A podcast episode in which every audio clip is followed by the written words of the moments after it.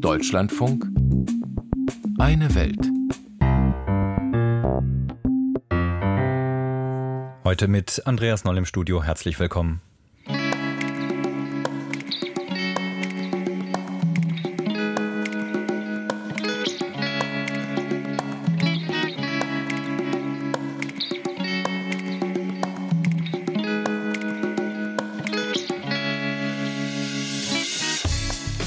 Nach dem schweren Erdbeben in der türkisch-syrischen Grenzregion rechnen die Vereinten Nationen mittlerweile mit mehr als fünf Millionen Obdachlosen in Syrien. Doch die internationale Hilfe für Syrien kommt viel schleppender in Gang als in der Türkei. Wir schauen auf die Hintergründe. Blicken dann auf das Wettrüsten im Pazifik, warum der Präsident Südkoreas über eine eigene Atombewaffnung nachdenkt. Berichten über ein Modellprojekt in Kanada mit dem Ziel, harte Drogen zu entkriminalisieren und wir schicken unsere USA-Reporterin an den größten Salzsee der westlichen Hemisphäre, solange er noch existiert.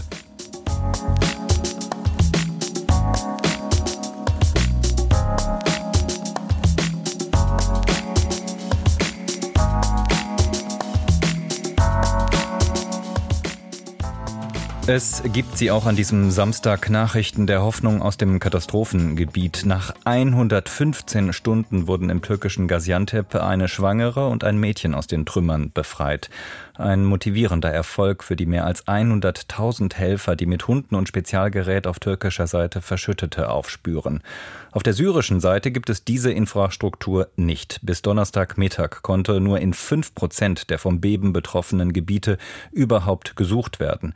Auch die Versorgung kommt schleppend in Gang. Erst am Donnerstag konnte der erste Hilfskonvoi der Vereinten Nationen mit sechs Lkw die Grenze nach Nordsyrien überqueren. UN-Generalsekretär Antonio Guterres. Just hours ago, the first United Nations convoy crossed into northern Syria through the Bab Alawa crossing. It included six trucks carrying shelter and other desperately needed relief supplies.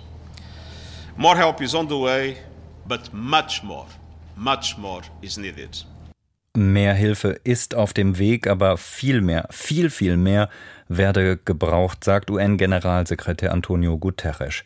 Doch an humanitärer Hilfe für Syrien mangelt es schon seit dem Ausbruch des Bürgerkriegs im Jahre 2011. Die Provinz Idlib im dicht besiedelten Nordwesten, eine letzte Hochburg von Aufständischen, ist bis heute faktisch isoliert vom Rest des Landes. Dass die Folgen des Bebens nun die Machtpolitik von Diktator Bashar al-Assad verändern könnte, berichtet unsere Korrespondentin Anna Usius, ist wohl nicht zu erwarten. Jeden Zentimeter Syriens werde er zurückerobern, verkündete Präsident Assad schon vor Jahren. Damals war der syrische Bürgerkrieg in vollem Gange und Beobachter im Westen belächelten ein wenig den Optimismus des dürren Diktators mit dem spitzen Kinn, der sich so eisern und grausam an seine Macht klammerte. Heute gilt Assad als faktischer Sieger eines brutalen Kampfes gegen die eigene Bevölkerung, der das Land zerrüttet hat. Präsident Assad ist heute der stärkste Mann in Syrien, sagt der libanesische Militärexperte Amin Hadid. Er hat es geschafft, seine Macht zu sichern. Und zwar mit Hilfe seiner Verbündeten. Russland, Iran und die libanesische Hisbollah sind die großen Unterstützer des syrischen Präsidenten. Kritiker werfen ihm grausame Brutalität im Bürgerkrieg vor, pausenloses Bombardement der Zivilbevölkerung, Giftgaseinsätze, Folter. Um an der Macht zu bleiben, schienen Assad und seinen Anhängern offenbar jedes Mittel recht zu sein. Doch um welchen Preis? Wir haben Menschen, die seit vielen Jahren traumatisiert sind vom Krieg und von Vertreibung, die in Flüchtlingsunterkünften leben, sagt Oliver Hochides von Malteser International. Zwölf Jahre Bürgerkrieg haben Syrien gezeichnet. Schon vor der Erdbebenkatastrophe waren Millionen Menschen im Land auf humanitäre Hilfe angewiesen. Die Wirtschaft liegt am Boden. Das Land ist in verschiedene Machtbereiche zersplittert. Die meisten Gebiete werden von Präsident Assad kontrolliert. Er regiert Syrien nach wie vor mit harter Hand. Im Norden halten die Kurden große Gebiete. Das ist der Türkei ein Dorn im Auge. Sie kontrolliert mit Hilfe von Milizen Teile der Grenzregion und geht militärisch gegen die Kurden vor. Und die syrische Opposition? Übrig geblieben sind nach den langen Kriegsjahren vor allem extremistische Gruppierungen, die im Nordwesten in der Region Idlib das Sagen haben. Abgeschottet vom Rest Syriens, der einzige Weg zur Außenwelt der Grenzübergang Bab el-Hawa Richtung Türkei. Von dort erreichten schon vor dem Erdbeben UN-Hilfsgüter die bitterarmen Zivilisten, Binnenflüchtlinge aus ganz Syrien, die im Nordwesten teilweise seit Jahren unter katastrophalen Bedingungen leben. Und ausgerechnet diese Region traf jetzt das Erdbeben in Syrien am schlimmsten. Das sind die Menschen, die derzeit am wenigsten haben zum Leben und äh, unter dem Erdbeben, aber auch unter diesem harschen Winter jetzt am größten leiden. Tagelang waren die Menschen im Nordwesten Syriens nach dem Erdbeben auf sich allein gestellt, bevor die ersten Hilfsgüter die Grenze von der Türkei aus passieren konnten. In Aleppo und Damaskus landeten dagegen Hilfsflugzeuge von verbündeten Ländern. Doch die Frage ist, kommen die Hilfsgüter bei denen an, die sie am dringendsten brauchen? Kritiker sagen, viel zu spät habe Assad nach dem Erdbeben reagiert, die Rettungsarbeiten kamen schleppend in Gang, zu spät wurde internationale Hilfe angefordert. Und statt der eigenen Bevölkerung in der Krise effektiv zu helfen, nutze die syrische Regierung die Katastrophe für die eigenen Interessen, sagen Beobachter. Sie politisiere das Elend für Propaganda und kämpferische Rhetorik Richtung Westen. Die Strategie, die Assad und auch seine russischen Verbündeten seit Jahren verfolgen, ist, das Regime zu rehabilitieren sagt Syrien-Beobachter Heiko Wimmen von der International Crisis Group. Vor allem wurde die Forderung laut, die gegen Syrien verhängten Sanktionen aufzuheben. Die EU und USA weisen das zurück. Syrien-Beobachter Wimmen überzeugen die Appelle der syrischen Regierung nicht. Grundsätzlich ist es so, dass die Sanktionen keinen Einfluss auf Hilfslieferungen haben. Insofern ist das ein Scheinargument. Das wird halt benutzt von Assad, um diese Geschichte fortzusetzen, dass alles, was in Syrien an Elend da ist, an wirtschaftlichen Schwierigkeiten, dass all das am Ende nur auf die Sanktionen zurückgeht. Machtspiele und Propaganda, sagen Kritiker. Hilfsorganisationen machten deutlich, jetzt sei es an der Zeit, schnellstmöglich allen Menschen in Syrien zu helfen. Die Bergungs- und Aufräumarbeiten nach dem Erdbeben werden wohl noch sehr lange andauern. Durch den jahrelangen Bürgerkrieg waren die Gebäude eh schon in einem schlechten Zustand und stürzten nach dem Erdbeben ein wie Kartenhäuser. Auch wenn viele Gebäude, beispielsweise in der Großstadt Aleppo, einsturzgefährdet sind, kehrten die Bewohner dorthin zurück, weil sie sonst keine Bleibe haben. Und viele Menschen in Syrien haben erneut alles verloren. Wir müssen bei Syrien wirklich bedenken, dass es hier nicht nur um das Erdbeben geht, so Catherine Achilles von Save the Children. Die Menschen haben bereits zwölf Jahre Leid hinter sich, zwölf Jahre, die sie ertragen mussten. Und jetzt kam die jüngste Katastrophe noch dazu. Die Auswirkungen dieses Elends werden wir in Syrien noch Jahre spüren.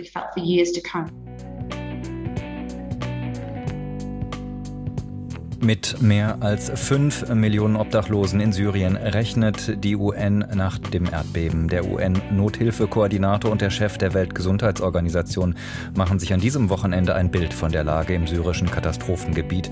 Sie hörten einen Beitrag von Anna Osius.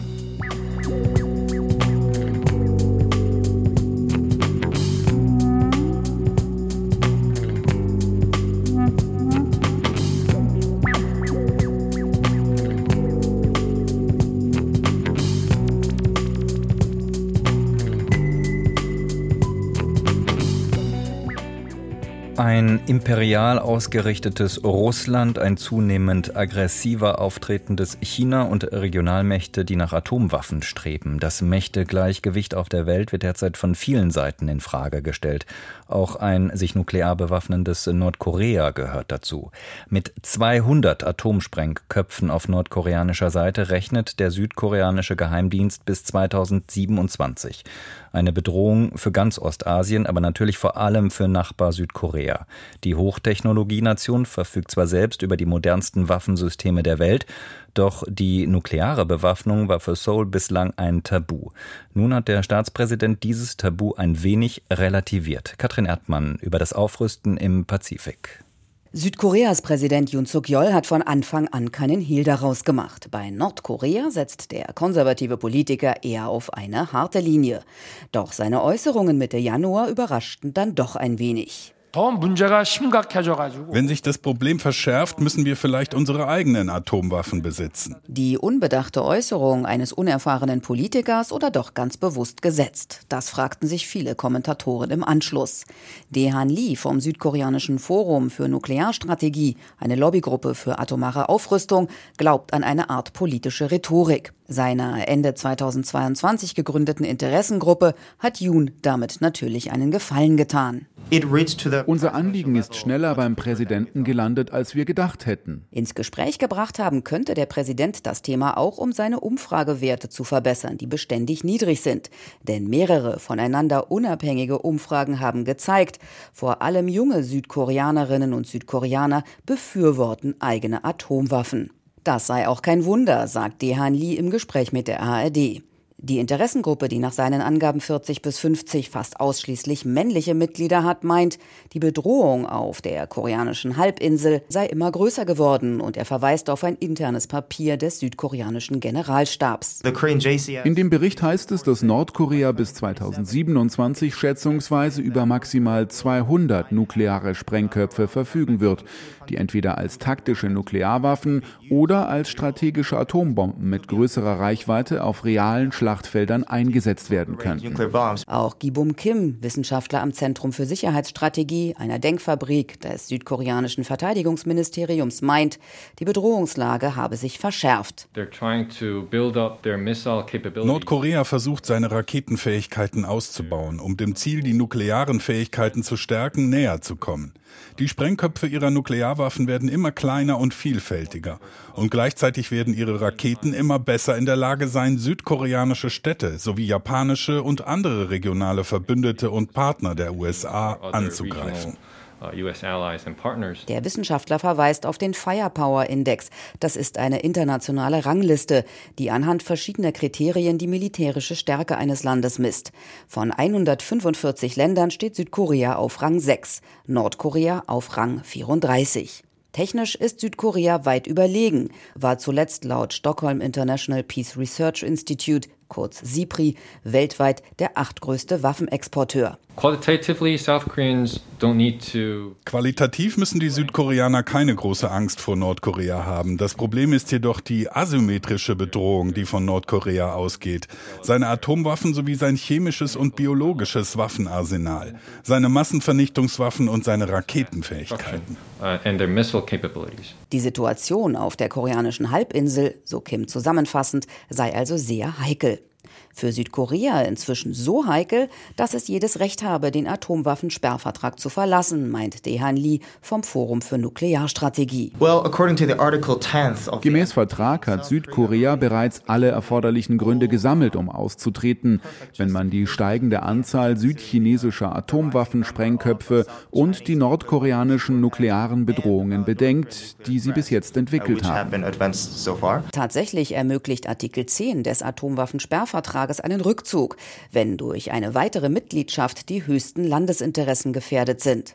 Gibum Kim von der südkoreanischen Denkfabrik für Verteidigungsstrategie hält dagegen. Südkorea ist bis heute ein sehr gutes Mitglied innerhalb der Unterzeichner des Atomwaffensperrvertrags. Wir haben immer betont, wie wichtig er für die atomare Abrüstung auf der koreanischen Halbinsel ist. Ein Ausstieg ist für Südkorea also keine einfache Angelegenheit, sondern es müssen auch andere diplomatische, wirtschaftliche und politische Folgen berücksichtigt werden.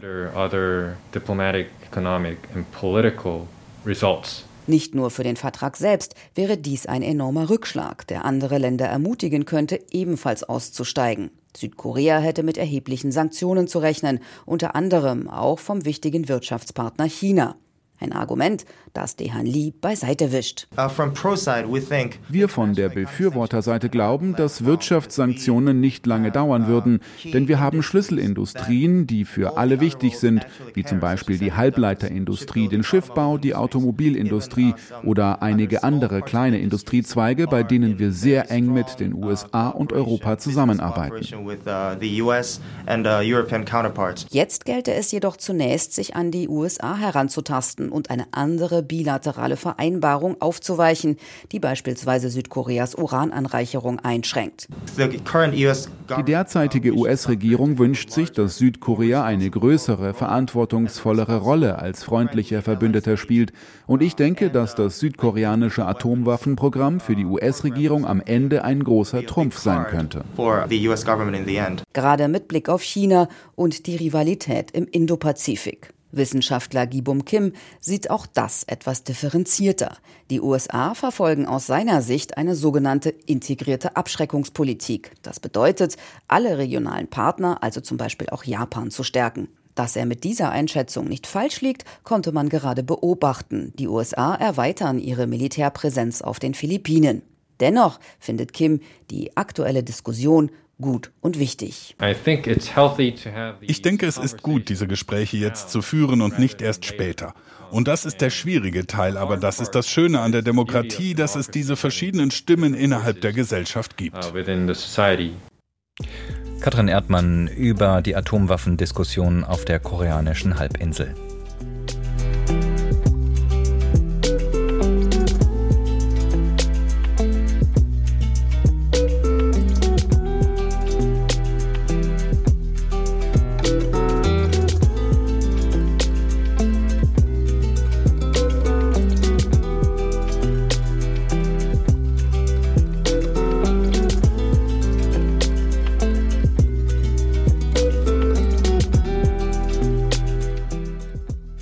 Es war US-Präsident Richard Nixon, der sein Land und den Westen vor 50 Jahren auf den Krieg gegen die Drogen eingeschworen hat.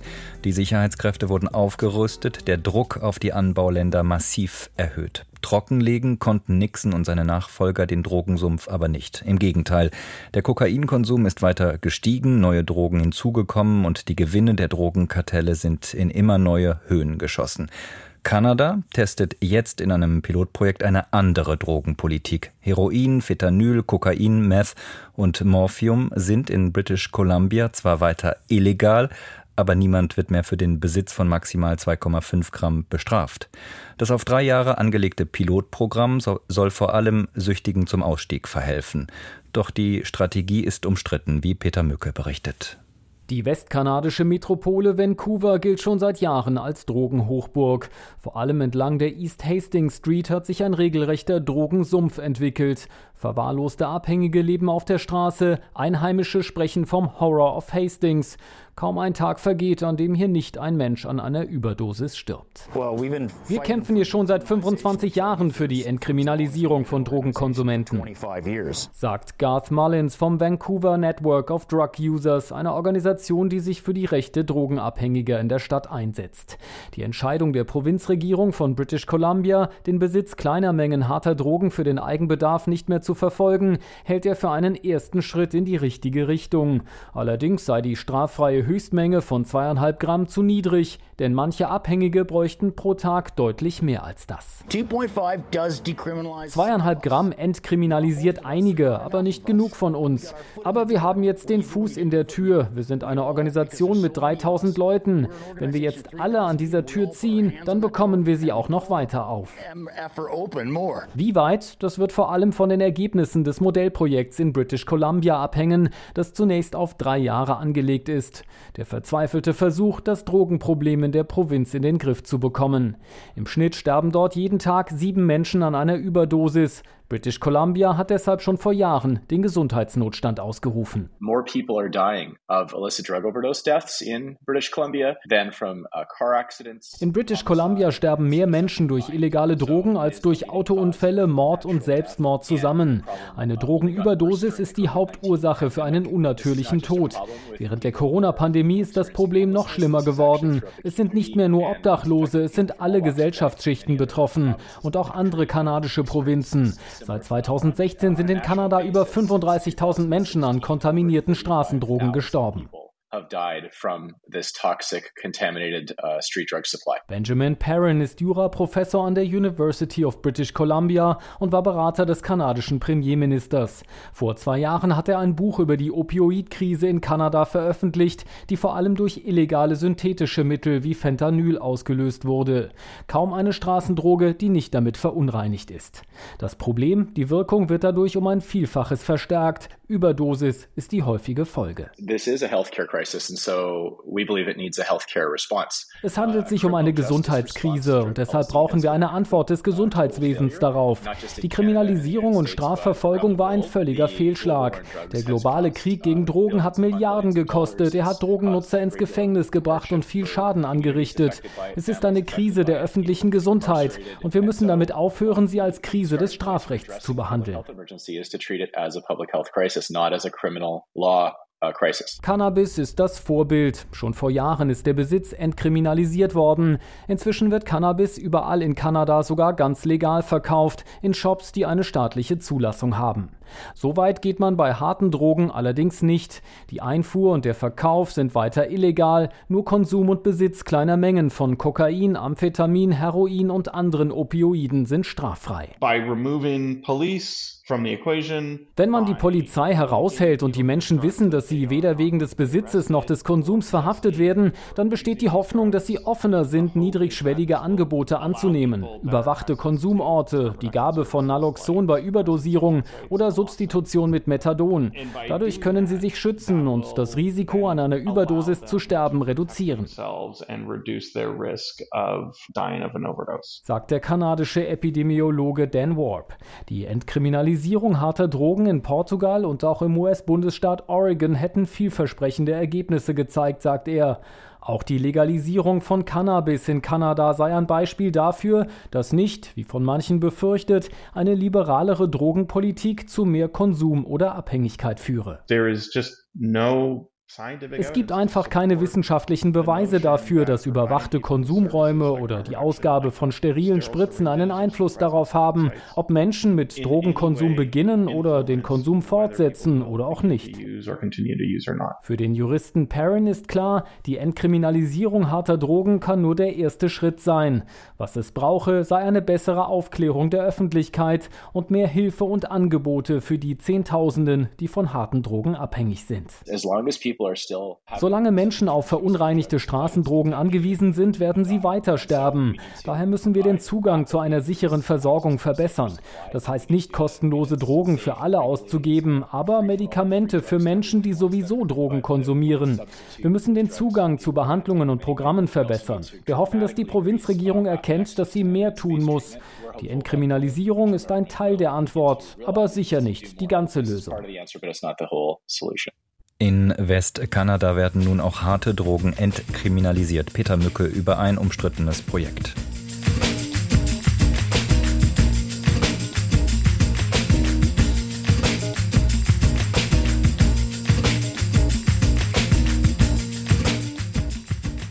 Die Landschaft in Utah ist in weiten Teilen wüstenähnlich. Für die gut drei Millionen Einwohner des US-Bundesstaats könnte das Leben dort aber bald noch unwirtlicher werden. Der Great Salt Lake in der Nähe von Salt Lake City droht innerhalb der kommenden fünf Jahre auszutrocknen.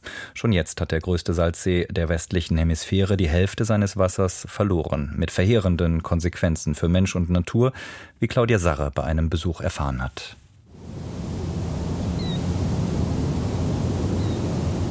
Still und grau liegt der unfassbar riesige See da. Der Great Salt Lake im Norden Utahs ist fast doppelt so groß wie das Saarland. Dahinter im Hochnebel erheben sich majestätisch die schneebedeckten Rocky Mountains. Es riecht nach verfaulten Eiern, organisches Material aus dem See, das verwest.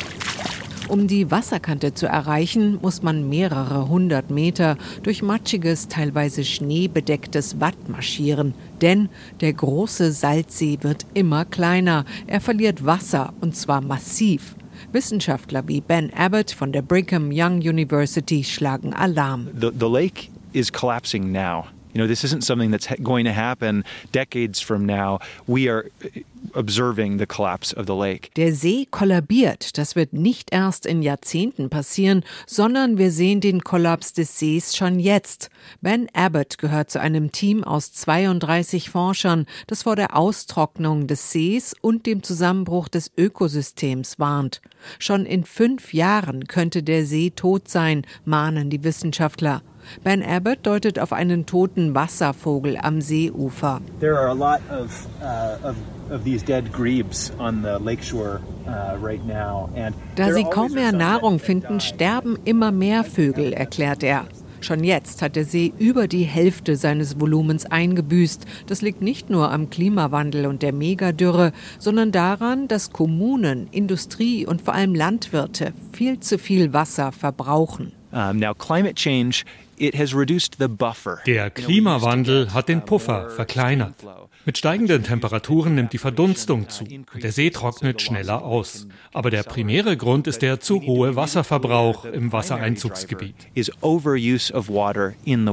Rund 80 Prozent des Wassers wird von Farmern verbraucht. Sie bauen überwiegend das wasserintensive Alfalfa an, Viehfutter, das bei Rinderzüchtern und Milchbauern hoch im Kurs steht.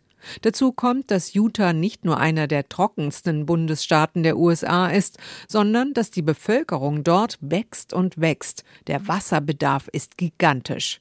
Das muss sich ändern, fordert auch Umweltschützerin Jamie Butler, die auf einer kleinen Farm am Bear River, einem der Zuflüsse des großen Salzsees, lebt. Ihre Farm allerdings lebt von Regenwasser. Der See wird immer flacher, der Salzgehalt immer höher, beklagt sie. Selbst widerstandsfähige Seekreaturen haben kaum eine Chance zu überleben. Es gibt zwei wirbellose Arten im See, Salzfliegen und Salzwassergarnelen. Sie ernähren Millionen Vögel. Der Salzgehalt liegt jetzt schon bei 19 Prozent. Zum Vergleich, der Ozean hat dreieinhalb Prozent Salzgehalt. Und da geraten unsere Tiere, Insekten, Fliegen und Shrimps, in Stress. Millionen einheimischer Wasservögel und Zugvögel, die auf ihrer Reise in den Süden am großen Salzsee Halt machen, sind von den Salzfliegen und Garnelen abhängig. Kippt der See, hätte das ein Vogelmassensterben zur Folge. Auch für die Menschen in der Region hätte ein Trockenfallen des Salzsees schlimme Folgen. Schon jetzt sorgt die Industrie rund um den See für gewaltige Luftverschmutzung. Bei viel Wind kommen Staubstürme dazu.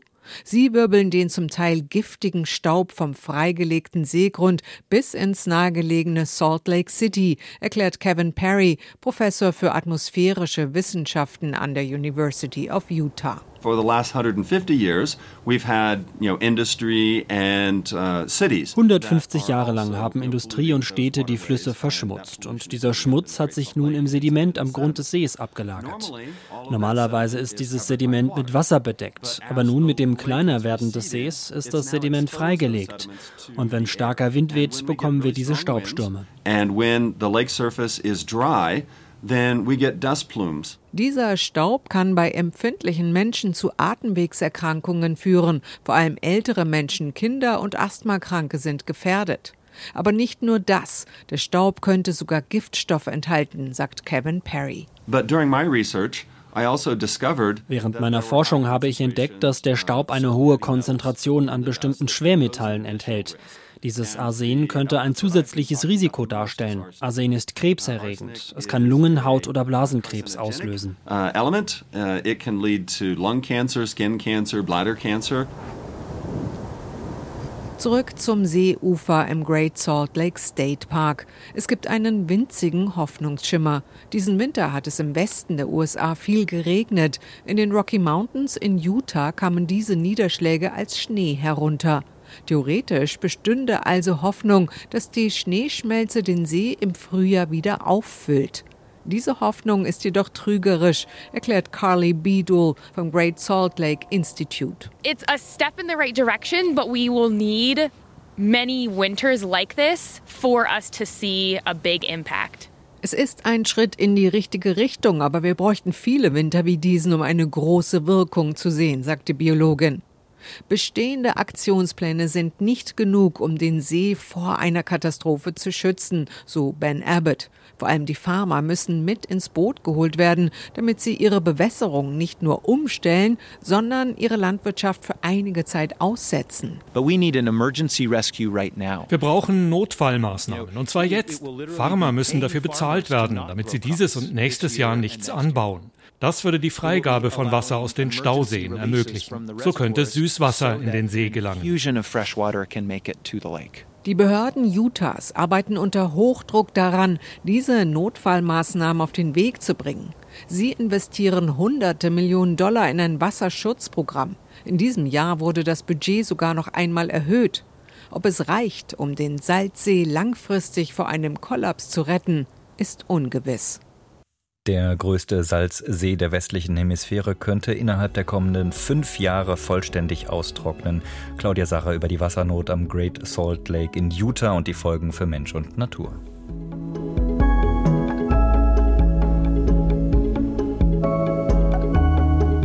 Bis hierhin am Mikrofon war Andreas Noll. Ich wünsche Ihnen noch ein schönes Wochenende.